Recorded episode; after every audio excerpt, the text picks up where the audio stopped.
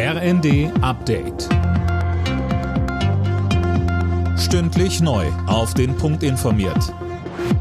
Ich bin Imme Kasten. Die Hamas-Terrororganisation hat 16 weitere Geiseln freigelassen. Außenministerin Baerbock bestätigte, dass auch drei Deutsche unter ihnen sind.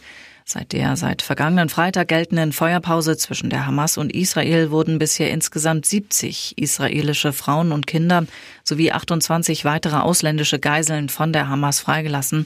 Im Gegenzug entließ Israel bisher 210 palästinensische Häftlinge aus seinen Gefängnissen. Unterdessen wird über eine Verlängerung der Feuerpause beraten. Stand jetzt würde die Vereinbarung am Morgen auslaufen. Wie soll er aussehen im kommenden Jahr, der Staatshaushalt? Darüber haben die Koalitionsspitzen am Abend im Kanzleramt beraten. Zu konkreten Inhalten äußerten sich die Teilnehmer im Anschluss nicht.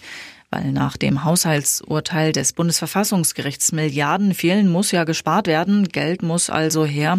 Bundesfinanzminister Lindner sagte vor dem Treffen im ZDF. Für den Haushalt 2024 gehe ich jetzt von einem Handlungsbedarf von etwa 17 Milliarden Euro aus. Zum Vergleich, der Bundeshaushalt insgesamt sind 450 Milliarden Euro. Also wir sind, sind handlungsfähig. Es geht um das, was wir für die Modernisierung des Landes zusätzlich tun wollen. Und dafür müssen wir neue Wege finden, auch im Haushalt.